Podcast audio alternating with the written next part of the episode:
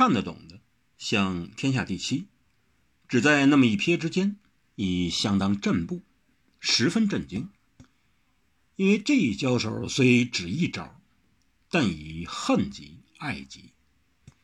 天下第七曾在袁十三县手下学得筹集拳，由于这是袁十三县只传子不传徒的绝技，是以当年在发党花府时，他为对抗王小石的人剑而施展这种掌法之技，也着实使在同一门派中的王小石惊疑不定了好一阵子。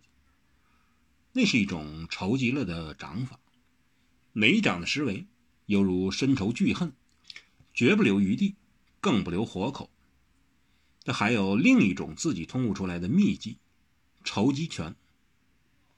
那是筹集掌的更进一步，每一拳带出来的筹劲，足以像一江春水向东南西北四方奔流而去，把敌人溺毙淹杀始休。只不过，现在。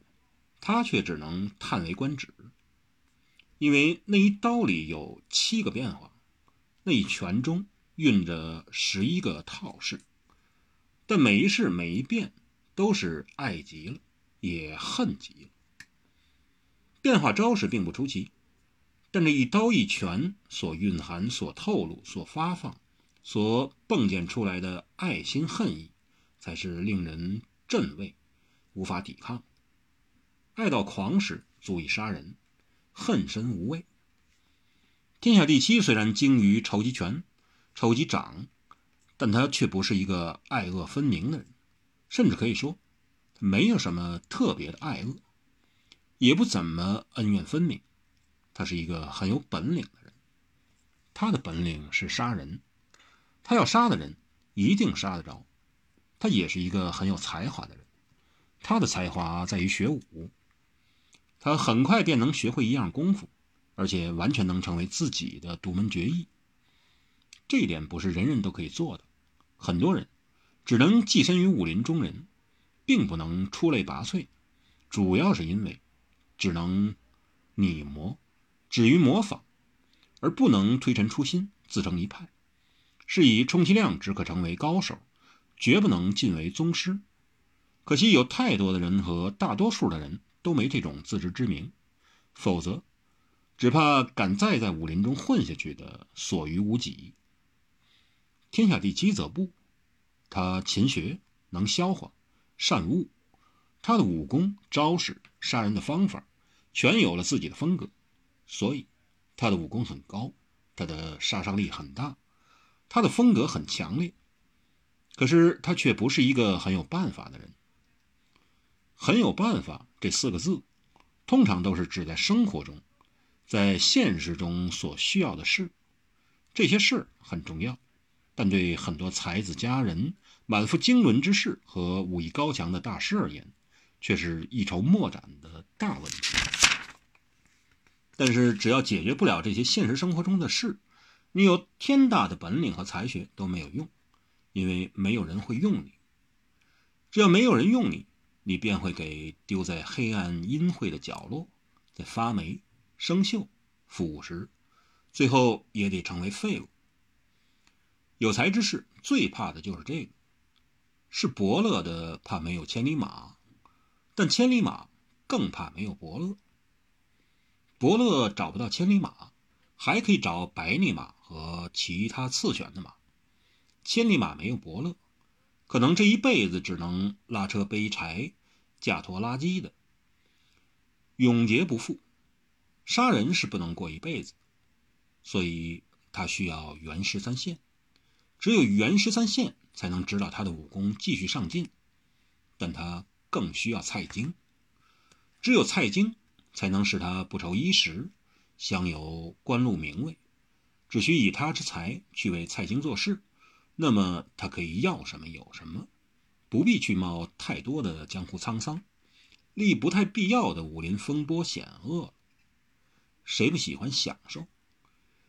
谁都有过迷惘的时候，纵是绝世才智之士，也需要去相信一些事，执迷不悟，或信任一些人，尽忠到底。连绝世之才如王安石、司马光、诸葛亮等亦如是。又叫凡人焉能免俗？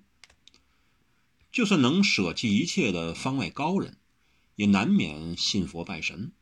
又有谁向不对生死契阔、何去何从不曾迷疑过的？谁都希望在心灵里能有个依归，天下第七也不例外。他虽学抽掌抽拳，但他向来淡然，其实更是冷酷，因而并不算太愁。但叶神游和一叶则不同，他们一出招便大爱大恨，只有大恨大爱的人才能使出这种极爱极恨的招数。虽然这一招已相互抵消。但对天下第七而言，已造成了不少震动。却不知蔡京怎么看法？到底蔡京会不会看？蔡京闷着胡子，弹着为之指尖，长长的狭眼眯了又瞪，瞪了又眯，只慢声道：“哎呀，你们交手那么快，我怎么看得及呢？”向叶云灭问：“你赢了吧？”又向叶说：“你也没输吧？”然后向仍在剑拔弩张的叶神游谓道：“你别认真，我只试你一下。他是御前一等带刀护卫大统领一叶，不是王小石。既然你们双方都没挂彩，大概是功力相若，那就好了。”我决定晋升你在我的身边候命，封为京都奉天右护命少保，你意下如何？就连天下第七一时也看不出来，这相爷到底是会不会看那一招，看不看得懂那一招？究竟蔡京要的是哪一招？他是不是正像一爷神游等也发了一招无招之招？到了叶云灭惊喜之余，仍心有不甘地问：“那么谁是左京都奉天护卫少保？”他，他愤愤不平地盯住含笑拱手而退的一爷。不是，蔡京连忙澄清：“一爷是圣上才用得起的大才，少年出英雄。我说的是文先生。”人称天下第七。说着，他突兀的笑了起来。他是天下第七，不过前面六人不是死了，就是退隐了。他这个第七嘛，跟天下第一也没啥分别了。